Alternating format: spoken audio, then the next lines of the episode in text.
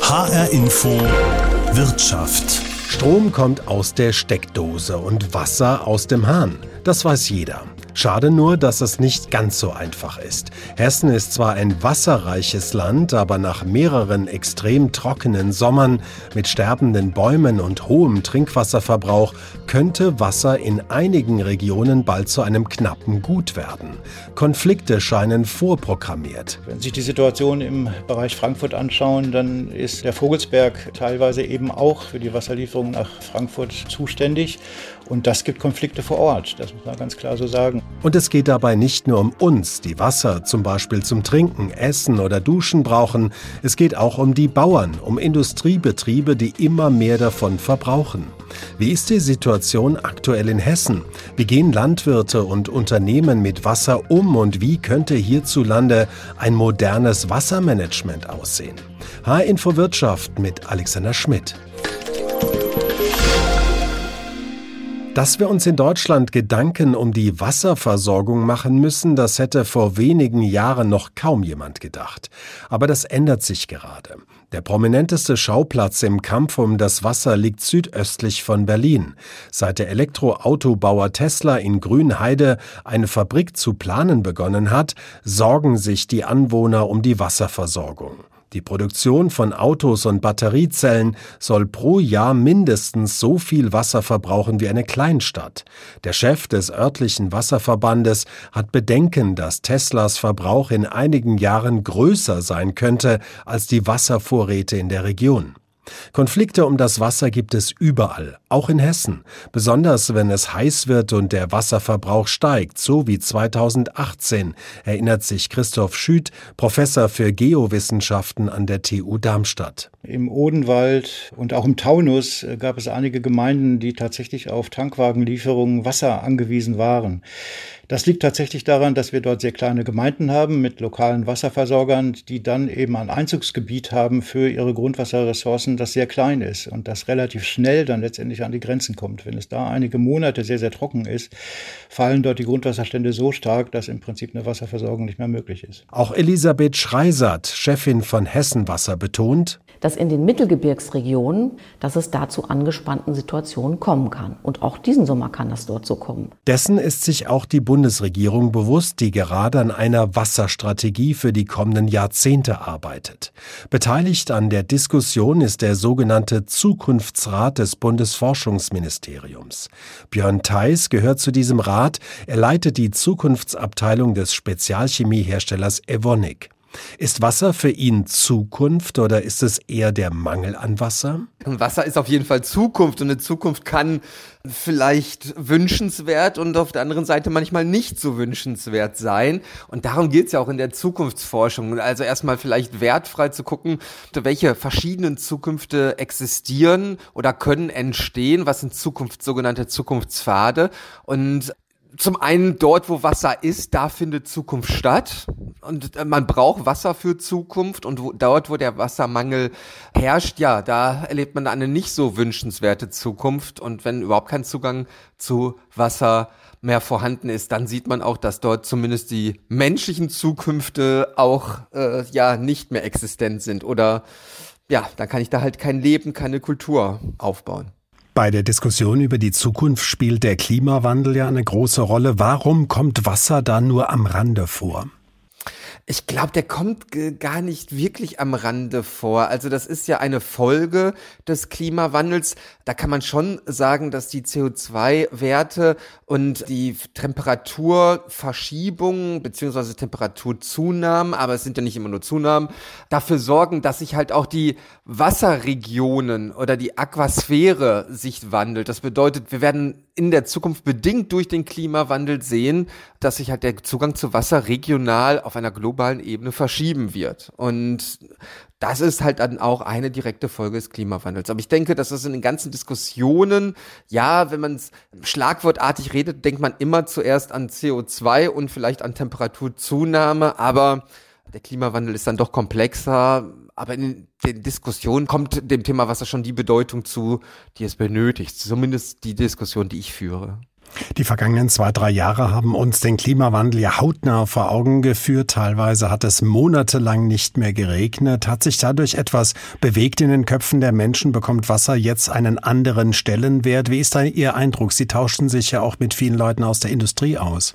Ja, ich denke, dass das Thema Wasser, Wasserverwendung, Wassernutzung mittlerweile in vielen Industrien, nicht nur der spezialchemischen Industrie, ein wichtiger äh, Diskussionspunkt geworden ist. Denken wir beispielsweise auch an den Wasserverbrauch einer IT mit den großen Speicherzentren und der Gegenstand Wasser in der Brisanz spitzt sich zu und ist auf den Agenten, das kann man sagen.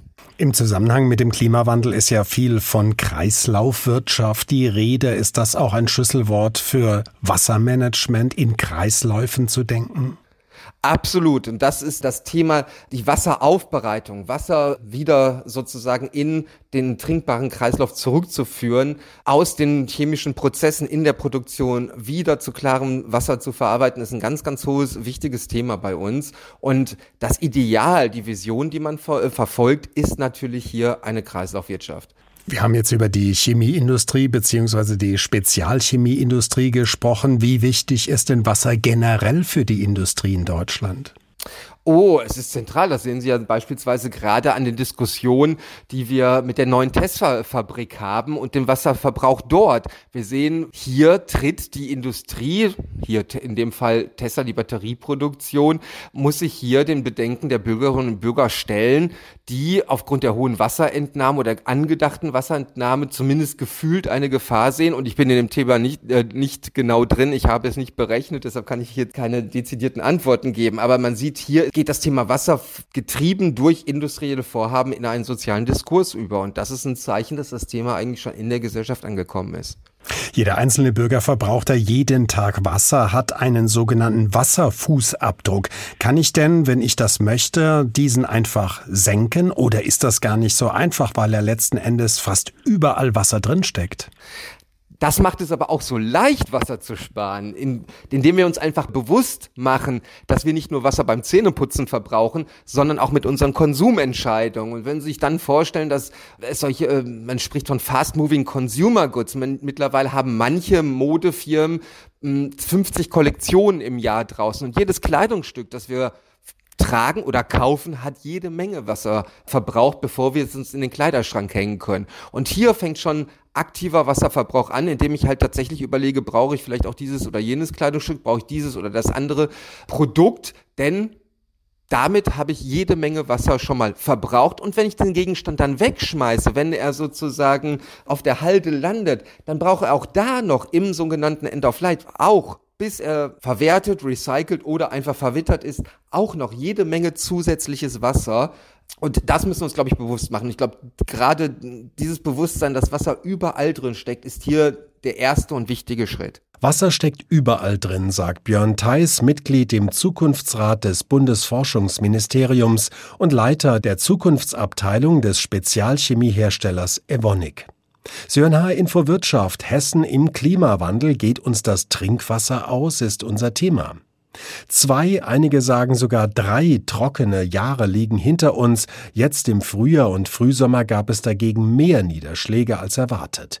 Wie ist aktuell die Situation in Hessen? Christoph Schütt, Professor für Geowissenschaften an der TU Darmstadt. So eine Situation kann man nicht in einem Halbjahr lösen oder in einem Monat mit vielen Niederschlägen lösen. Das hat Verbesserungen gebracht, aber wir haben immer noch, da ist der Stand, den wir wissen, Ende Mai 2021, 40 Prozent aller Messstellen mit unterdurchschnittlichen oder sehr niedrigen Grundwasserständen. Das betrifft vor allem den zentralen und nordöstlichen Teil Hessens. Wir haben nur bei fünf bis sieben Prozent der Messstellen überdurchschnittliche oder sehr hohe Grundwasserstände und das ist in der Regel eher im Süden des Landes so. Die Böden sind oben, wo wir unsere Füße draufstellen, feucht, aber bis das Wasser unten ankommt, kann es Jahre dauern, je nachdem, wie der Untergrund aufgebaut ist. Mit Fels, Lehm oder Sand Land. Für das Wasser im Süden Hessens ist Hessenwasser zuständig. Es beliefert über den regionalen Leitungsverbund die Großstädte Frankfurt, Wiesbaden und Darmstadt sowie weitere 50 Kommunen mit Wasser. Die Geschäftsführerin Elisabeth Schreiser sagt, dass es vor allem auch im Winter zu wenig Niederschläge gab, ist für uns eben jetzt zwei wichtige Erkenntnisse. Zum einen, dass wir durch das System der Grundwasserbewirtschaftung hier bei uns in den Gewinnungsgebieten, einmal im hessischen Ried und einmal im Frankfurter Stadtwald, den Mangel an Regen durchaus ausgleichen können, indem wir aufbereitetes Wasser aus dem Rhein und aus dem Main versickern und damit unsere Grundwasserreserven hier in Südhessen zum Teil eben nachfüllen können. Zum anderen ist aber auch die Erkenntnis, dass die Pläne zum Ausbau und zur Stärkung der Versorgungsinfrastruktur in der Region jetzt auch zügig umgesetzt werden müssen. Die Infrastruktur bereitet den meisten kleinen und größeren Wasseranbietern Sorgen, denn sie stammt überwiegend aus den 60er und 70er Jahren des vergangenen Jahrhunderts. Zum einen müssen wir investieren in unsere, sage ich mal, Infrastruktur, die wir haben, aber gleichzeitig müssen wir sie ausbauen, eben genau auf diese Herausforderungen. Was meine ich damit? Das Thema Spitzenbedarf. Wir sehen ganz klar, dass wir eben durch diese heißen Perioden ganz hohen Spitzenbedarf haben und da kommt die Infrastruktur manchmal an die Grenzen. Was aber nicht heißt, dass über das Jahr hinweg wir sozusagen große Probleme haben.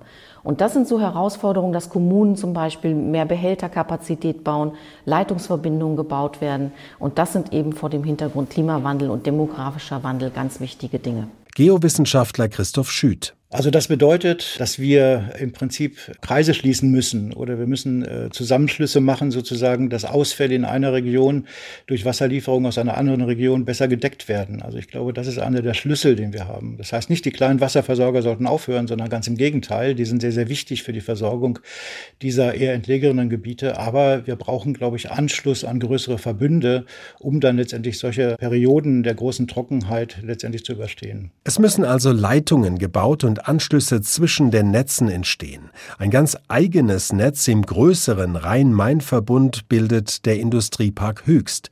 Mehr als 90 Firmen haben sich hier angesiedelt und beschäftigen gut 22.000 Menschen. Der Pharmahersteller Sanofi ist eine davon. Frankfurt ist für den französischen Konzern ein Biotechnologiezentrum und der weltweit größte Produktionsstandort für Insuline.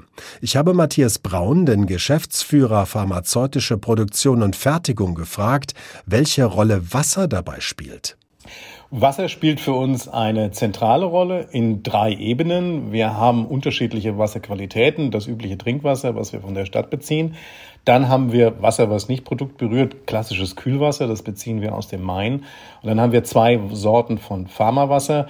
Einmal eine Qualität, die nennt sich Purified Water. Das ist Brunnenwasser, was wir aus Kelsterbach beziehen. Und aus diesem Purified Water wird dann für die Injektionsware in einem mehrstufigen Prozess Wasser für Injektionen aufdestilliert, weil letztendlich die Anforderungen für die Insulinreinheit eben extrem hoch sind und das müssen wir auch auf der Wasserqualität berücksichtigen. Hat jedes Wasser bei Ihnen seinen eigenen Kreislauf im Werk? Ja, in der Regel das Werk selber. Die Infrasurf hat noch eine Reihe von anderen Wasserqualitäten, entsalztes Wasser und, und, und, und. Jede Qualität hat ein eigenes Netzwerk. Für das Thema Purified Water haben wir etwas, was komplett separiert ist. Und hier sind auch die Anforderungen an die Mikrobiologie sehr hoch. Das heißt, jedes Netzwerk wird umgepumpt und muss permanent hochgereinigt werden, damit keine biologischen Verunreinigungen wachsen können. Wir tun das mit Ozon, mit Ozongeneratoren und ähm, wir müssen letztendlich sicherstellen, dass es keine toten Äste gibt, an denen dann in solchen verzweigten Systemen Effekte passieren können, die für uns nicht akzeptabel sind. Also zum Beispiel mögliche Verunreinigungen. Sind das denn offene Kreisläufe, wo zum Beispiel, Sie haben es angesprochen, Infrasurf, wo Nachbarunternehmen mit angeschlossen sind oder sind das eher geschlossene Kreisläufe? Nein. Der gesamte Pharmawasserkreislauf ist ein geschlossener Kreislauf, an den kein anderer Verbraucher angeschlossen werden kann und darf. Da sind nur im Prinzip Pharmabetriebe dran und wir haben dann selbst Übergabepunkte für äh, zum Beispiel eine Cordon Biochem, die wir darüber eben auch versorgen, aber dort wird eine, einem Übergabepunkt Wasser abgegeben und die verteilen das in ihrem eigenen Kreislauf. Wir achten extrem darauf, dass wir hier in unserer eigenen Verantwortung hoheitlich auch ein Stück weit agieren können. Der Main, Sie haben ihn schon angesprochen, liegt direkt vor Ihren Werkstoren. Ist er denn Wasserhahn und Kühlanlage in einem für Sie? Der Main liegt nicht nur vor den Werkstoren, er fließt mitten durch das Werk. Ja, Main hat eine mehrfache Funktion. Der Main ist natürlich auch Transportweg und ähm, das ist immer etwas, was die Bevölkerung vielleicht vergisst. Wir beziehen doch einen Gutteil unserer Massengutware, wie zum Beispiel Lösungsmittel, über Frachter. Und insofern ist auch der Wasserstand des Maines für uns ein, ein, ein Thema. Die Infrasurf entzieht dem Main über ein eigenes Wasserwerk Wasser bereitet das auf und dieses Kühlwasser wird dann am Ende Kühlprozesses quer über den ganzen Industriepark wieder in den Main abgegeben. Das Abgabewasser ist in der Regel deutlich sauberer, weil wir eine Vorreinigung des Wassers machen. Aber wir haben gleichzeitig die Auflagen, dass es eine maximale Einleitetemperatur gibt. Und insofern sind auch heiße Sommer, die den Main jenseits von 25, 26 Grad erwärmen, für uns ein Punkt, den wir Beachtung schenken. Industriewerke haben riesige Dächer und große versiegelte Flächen. Was machen Sie mit dem Regenwasser? Wird das genutzt? Das Regenwasser selbst wird im Prinzip über eigene Kanalsysteme erstmal in Vorhaltebecken geschickt. Wir haben an mehreren Stellen im Industriepark Behälter in der Größenordnung 15.000, 20.000 Kubikmeter, so dass wir im Prinzip auch in einem Havariefall, dafür sind sie gedacht, nicht sofort in den Main einleiten. Aber heute wird das Regenwasser keiner industriellen Nutzung zugeführt. Die Belastung mit organischen Stoffen oder nach längerer Trockenheit mit Staub ist ähm, sehr groß. Auch die Hydraulik, die eben anfällt, ist weit jenseits dessen, was wir ähm, in den industriellen Kläranlagen machen können. Wir werden aber natürlich eben zusehen, dass wir im Prinzip ein geordnetes Einleitemanagement haben, also dass wir im Prinzip auch das Thema Rückhaltung bei Starkregenereignissen bewusst angehen. Wenn ein Unternehmen ein aktives Wassermanagement betreibt wie Sie, geht es da in erster Linie um Kosteneinsparungen oder ist das Teil einer größeren Strategie, Stichwort Nachhaltigkeit und Klimaschutz? Bei Sanofi ist es Teil einer größeren Philosophie. Wir haben ein sehr umfassendes Programm, das sich Planet Mobilization nennt. Dafür vielleicht ganz interessant, 50 Prozent der Sanofi-Standorte liegen in ariden Gegenden, also wo Wasser wirklich knapp ist. Dazu zählt jetzt Frankfurt nicht, aber wir werden genauso in die Verantwortung genommen, das Thema nachhaltiges Wassermanagement ernst zu nehmen. Und so wie ich eben beschrieben habe, nicht der Zugang zu Wasser, sondern vielleicht Entsorgung von Kühlwasser ist dann ein Thema für Frankfurt. Das haben andere Standorte weniger. Also Wasser ist im Fokus. Kosten sind an dieser Stelle tatsächlich eher ein synergistischer äh, Bereich. Natürlich ist jeder Ressourcenverbrauch auch ein Kostenthema. Und insofern ist eigentlich für die gesamte chemische Industrie Nachhaltigkeit nie wirklich so etwas Revolutionäres gewesen, weil jeder Ressourcenverbrauch natürlich ein Kostenelement hat. Es bekommt heute einen anderen Stellenwert. Früher konnte man mit solchen Punkten bei Investoren oder bei äh, der interessierten Öffentlichkeit wenig Stiche machen. Heute ist das Teil eines gesamtverantwortlichen Verhaltens. Sagt Matthias Braun, er ist der Geschäftsführer pharmazeutische Produktion und Fertigung beim Pharmahersteller Sanofi. Unser Thema nahe Info Wirtschaft Hessen im Klimawandel geht uns das Trinkwasser aus? Neben dem Grundwasser und dem Wasser aus Flüssen findet inzwischen auch das Regenwasser immer mehr Beachtung. Christoph Schütt, Professor für Geowissenschaften an der TU Darmstadt. Ein effektives Regenwassermanagement, gerade in urbanen Zentren, wo ich eine sehr große Bodenversiegelung habe, ist natürlich wünschenswert. Also wenn ich Regenmengen sammeln kann äh, sozusagen und dann infiltrieren in einer Art künstlicher Grundwasseranreicherung, dann wird das helfen. Und das sind genau die Konzepte, die im Moment weltweit und in Europa und auch in Hessen natürlich diskutiert werden. Also wenn Sie sich eine Stadt wie Frankfurt anschauen, dann haben Sie sehr, sehr große Bodenversiegelungen und wenn es große Niederschläge gibt, dann äh, wird das in die Kanalisation geleitet, muss auch noch durch die Kläranlagen, wird dann in die Oberflächengewässer geleitet und wird dann letztendlich abgeführt und landet irgendwann in der Nordsee. Das ist langfristig nicht der richtige Weg. Hessenwasser-Geschäftsführerin Elisabeth Schreiser zieht die Kommunen auf einem guten Weg, Regenwasser in Zukunft mehr zu nutzen. Da gibt es verschiedene Konzepte, dass man eben zum Beispiel dieses Thema Zisterne zur Gartenbewässerung hat oder vielleicht auch zur Toilettenspülung. Uns als öffentlichen Wasserversorgern ist da immer ganz wichtig, dass eine automatische Nachführung von Trinkwasser nicht erfolgt, weil dann haben wir eine doppelte Spitze am Tag. Zweites Thema Regenwassernutzung, ganz wichtig, in den Kommunen und aber auch in der Landschaft. Was kann eine Kommune machen, um das Regenwasser zukünftig sicher, aber auch sinnvoll in der Stadt zurückzuhalten? Zum Beispiel das Thema Regolen für Straßenbäume, damit unser Grün in den Städten eben auch zum Beispiel über Regenwasser mehr profitieren könnte. Die Idee, ein sogenannter Rigolentank sammelt und speichert Regenwasser, das Kommunen für ihre Grünflächen und Bäume verwenden können. Neben den Kommunen und Unternehmen in Hessen ist die Landwirtschaft ein großer Wasserverbraucher. Nicht alle Pflanzen wachsen auf den Feldern nur mit Regenwasser. Sie brauchen mehr, auch weil die Qualitätsanforderungen im Lebensmitteleinzelhandel so hoch sind. Ich habe mit Rainer Lameli gesprochen. Er ist Landwirt und Vorsteher des südhessischen Boden- und Beregnungsverbands Hofheim. In welchem Zustand sind die Böden denn aktuell? Also im Frühjahr waren sie in tiefere Schichten noch sehr trocken. In der oberen Schicht waren sie ideal zum Bearbeiten.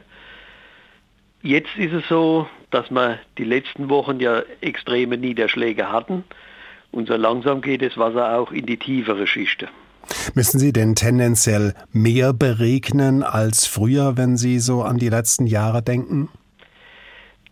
Das ist halt dem Wetter geschuldet. In dem einen Jahr ein bisschen mehr, in dem einen Jahr ein bisschen weniger. Dieses Jahr ist es so, dass wir äh, bis jetzt die Beregnung so wenig eingesetzt haben wie selten.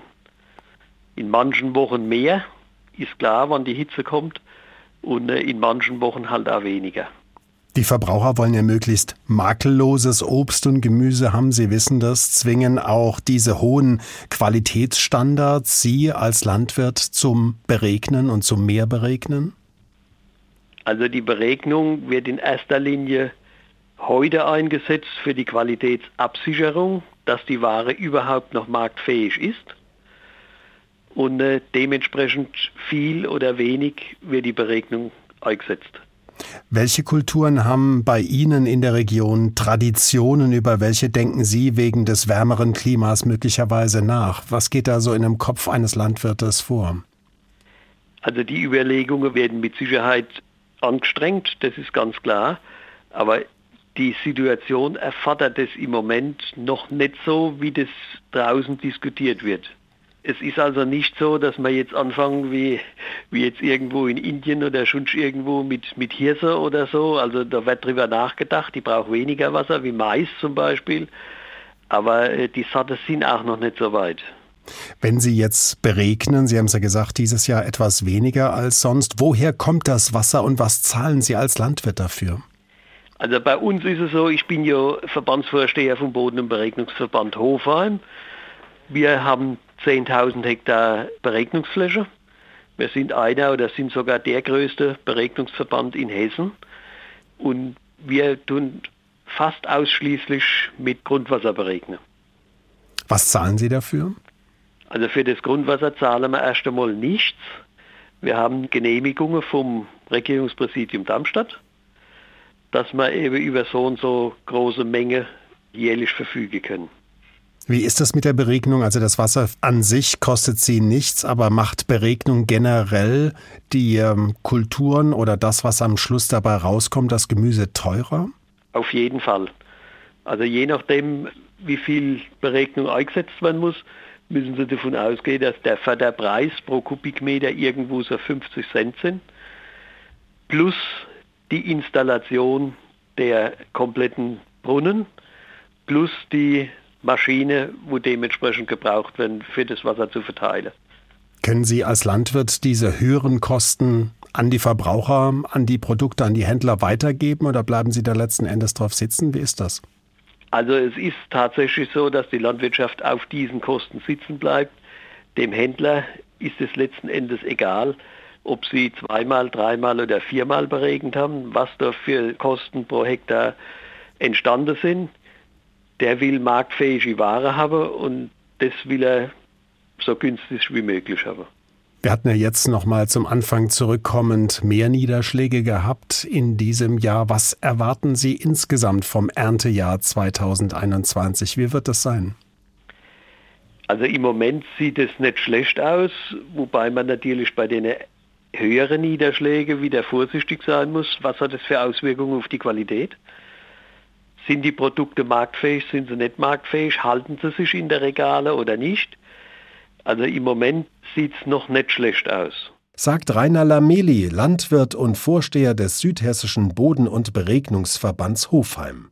Die Landwirte gehören zu den größten Wasserverbrauchern und müssen sich an die veränderten klimatischen Bedingungen anpassen, sagt Geowissenschaftler Christoph Schüt. Es gibt Pflanzen, Nutzpflanzen, die vielleicht weniger Wasser verbrauchen. Und es gibt intelligente Konzepte, wie wir Wasser wiederverwenden können. Und das sind die Stichworte für die Zukunft. Wasserwiederverwendung, Wassermehrfachnutzung, Fit for Purpose ist eines der Stichwörter. Also ich brauche nicht immer die Trinkwasserqualität, sondern ich brauche die Qualität, die für meine Anwendung letztendlich auch ausreichend ist. Hessenwasser-Geschäftsführerin Elisabeth Schreisert wünscht sich, dass man eben sinnvolle Beregnungen äh, einführt, die wesentlich wassersparender sind.